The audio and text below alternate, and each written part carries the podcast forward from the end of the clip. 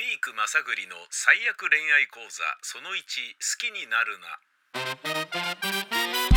はじめましてスピークまさぐりです。この DVD をご購入いただいた方はまず間違いなく男性ですよね。そしてモテたいという共通の願望をお持ちのことと思います。本日から細かい章立てでモテる秘訣を紹介していきます。最後までご覧ください。そして見れば必ずモテモテになりますのでご期待くださいね。せっかく240万円も出してこの情報商材を購入されたんですものね。モテた上でなおおかつビジネスにも役立ててもらいたいと思います。そしてこの DVD の良心的なところはこの私の指導をもとにあなたの人生が華やかな色合いに変化しビジネスが成功裏に収まろうともその利益の数パーセントを私に上納する必要がありません。ほらすごいでしょう。あなたの人生をバラ色に変えてくださいね。さてでは早速参りましょう。今回学ぶのは好きにならないということです。今回の学習ポイント好きにならない。好きにならない。これはもはや恋愛ではない。ではないか？あなたはそう思うかもしれません。ですが最も大事なことなのです。なぜならあなたはあなたの目的はモテたいのであるのだから。そしてモテた状態でビジネスを成功させたいのであるのだから。ここで今一度自分の目的を考えてみてください。これで合ってますか？合ってますよね。では問題ないはずです。というのは素敵な恋愛がしたいであったり女性を幸せにしたいなんていうたわけた目的がある場合はこの DVD は役に立たないからです。モテた上で物にした女性に関してはどうでもいいわけです。それがモテる上で必要ということ。分かりやすく言いましょう。モテたいという目的は一人の女性と大恋愛に落ちたらその時点で終わってしまいます。大恋愛にはまってしまうともはやそのパーートナーがいる限り以降モテる必要がなくなります。なぜならハッピーだからです。ということはモテたというよりはパートナーと巡り合ったということです。このスピークまさぐりメソッドではパートナーと巡り合うということは最悪の状況と考えます。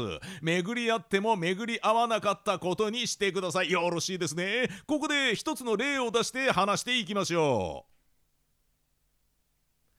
かつて海老蔵という名の歌舞伎俳優がいたようです。超絶美人のタレント女性と結婚して子供に恵まれただがその奥様が難病で他界したその日にえ家賃のすげえ高いマンション借りたばかりなのに。と言いましたつまりこの海老蔵という男は最愛の人と結婚したわけではなかったのです。リエンでは奥様は奴隷でしかありません。ルックスは自分のステータスシンボルでしかなく彼女は海老蔵にとってトロフィーワイフでしかなかったのです。だってよく考えてみてください。その超絶美しい奥様が病に伏す病室で競馬をしていたらしいですよ。よしモゲル族グレートに一点掛けしてみっかな。もしもしダフェやろダッフェか？200万円をモゲルザグレートに。あしくやろ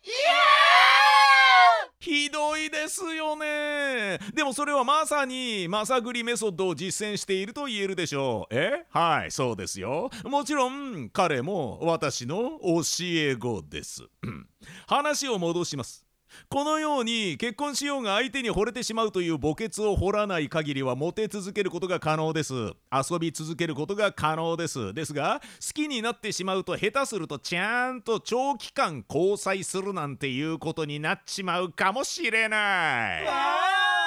長期間交際ってことはそれ以外の女性とスコスコピューしようものならその時点でと非難されます。結婚もしていないのに法的制約が何もない状態なのになぜか恋愛倫理なんてクソみたいなものに縛られて自由が奪われるなんてクソくらえです。フリーダム。そうです。自由を手に入れましょう。なぜなら結婚していない状態なのだから。まして交際どころか結婚なんかしてしまったらそれにてジエンドです。二人して年老いてブクブク太って醜い老夫婦を作り出すだけの恋愛において非生産的な存在が出来上がるのを待つばかりです。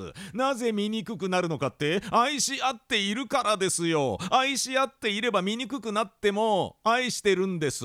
醜くなったら捨てられるという恐怖心に苛まれて生きていないからですよ。緊張感のない恋愛をするならそのように魅力の衰退を受け入れる中年男性と中年女性が出来上がる。老夫婦なんてものは言ってみれば社会という消化器官の中で栄養がいろんな臓物に吸収されて残りかすとして肛門から出てきたうんこのような存在です。二人でいれば十分幸せだからって金も使わず経済も回さない。無駄に長生きしやがる相続税もいつまでも徴収できず国家予算の赤字に拍車をかけてる。最悪です。最悪。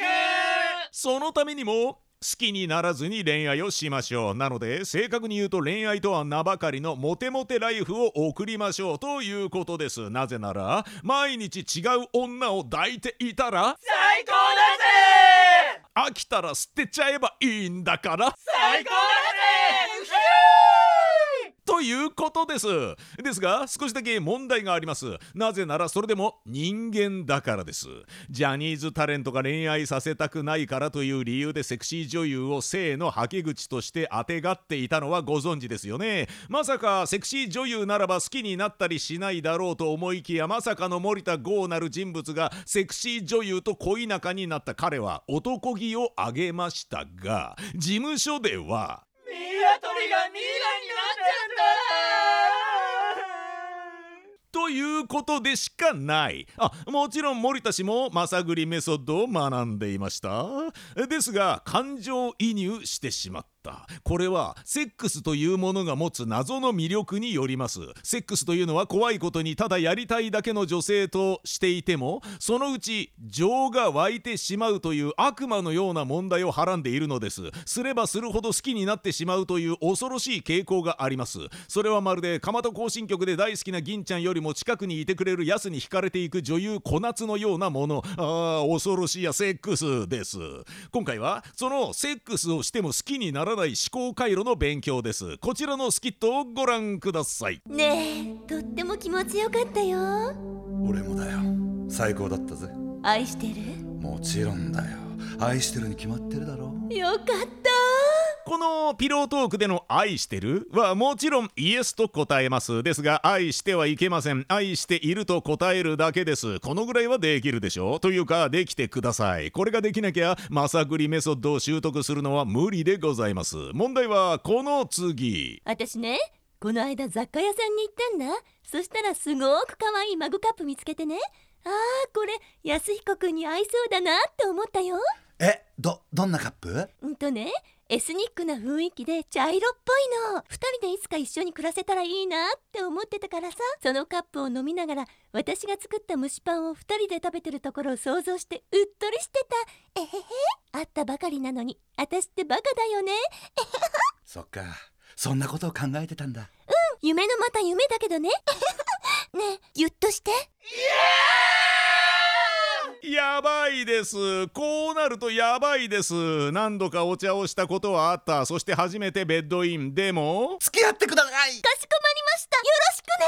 という通過儀礼は経ていない。つまり彼氏彼女の密約を取り交わしていないいわば我々メソッドが言うところのフリーダム。のはずなのだがなのに実は2人で暮らす生活までも夢見ていたことが発覚。いやーしかもマグカップを雑貨屋で見てってのがもうやばかったっすよ。ですよね。ディテールに弱いのが男です。ちゃんと情に差をさしてください。好きになったらアウトですよ。ですがこのような局面もありうるのが人生です。え遊んでそうな女っぽいしいけんじゃね？と思って。ねえ俺とお茶しない？とアプローチして2度ほど捨てデートでお茶してすごすごやり過ごした後。たまにはお酒でも飲みに行こうかうんいいよ。この時点で男はよっしゃいけるに違いない！と思います。なぜなら相手の女性もセックスがしたいからです。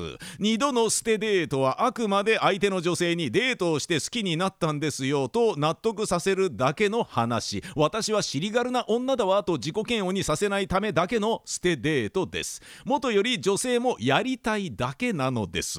体は正直なのです。そして私酔っ払っちゃったそうかい。困ったな。じゃあどこかで休んでいこうか。はい。これまさぐりメソッドの最強ワードです。今まで誰も使ったことがない魔法のセリフ。休んでいこうか。これを使うことで。え？休むって何？というわけにもいかずと答えるしかなくなります。なぜなら魔法のセリフ。休んでいこうか？が飛び出したのですからそんでもって。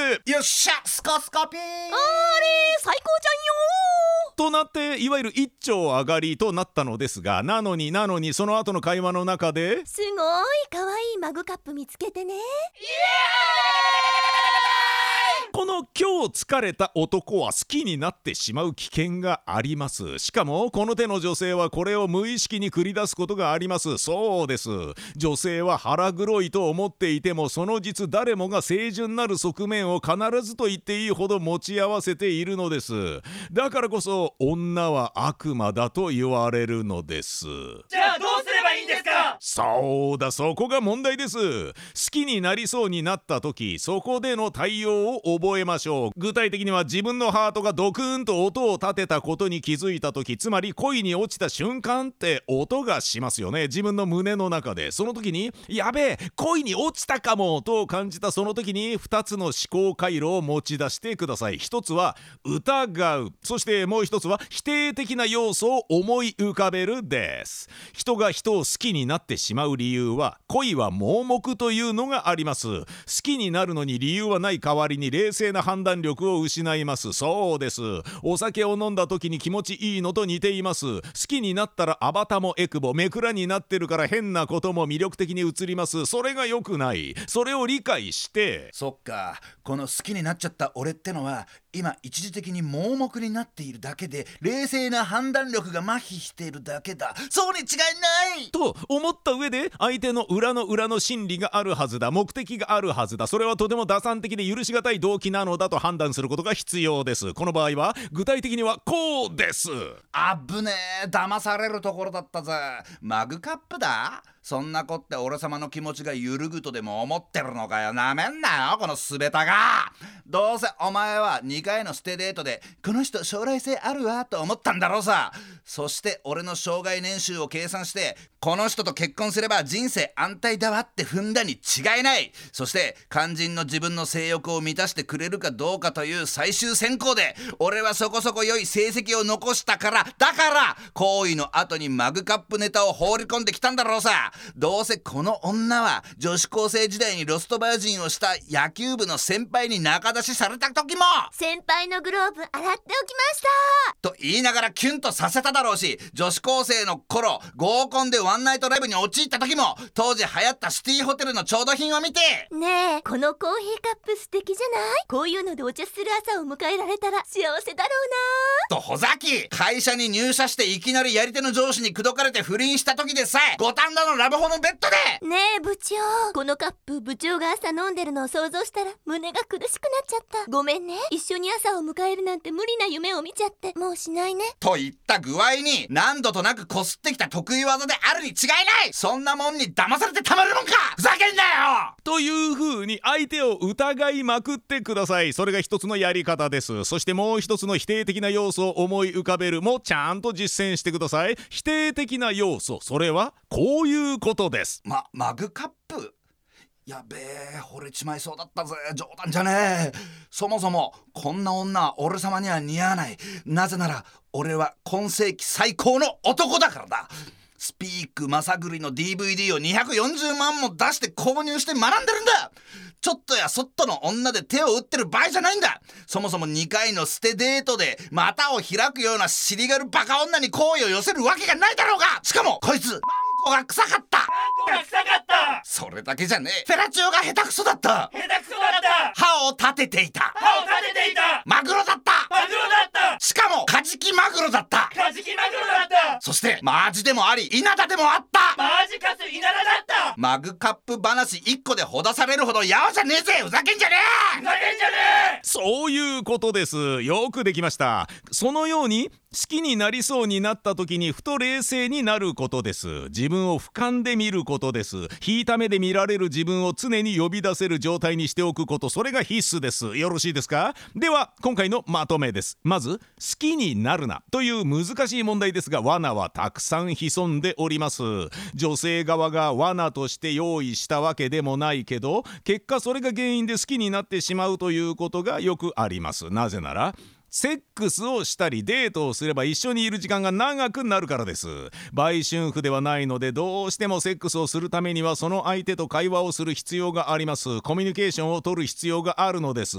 そしてそのコミュニケーションを取ればそれにより相手を理解します。理解する先には相手に対する興味が深まる可能性がありますし行為に変化する危険性だってあるのです。そうならないためにもし危ないと思った時は相手を疑ることそして否定的要素を思い浮かべること頑張ってくださいね。明日のあなたがモテモテでありますようにみんなで今日のテーマを昭和してお別れです。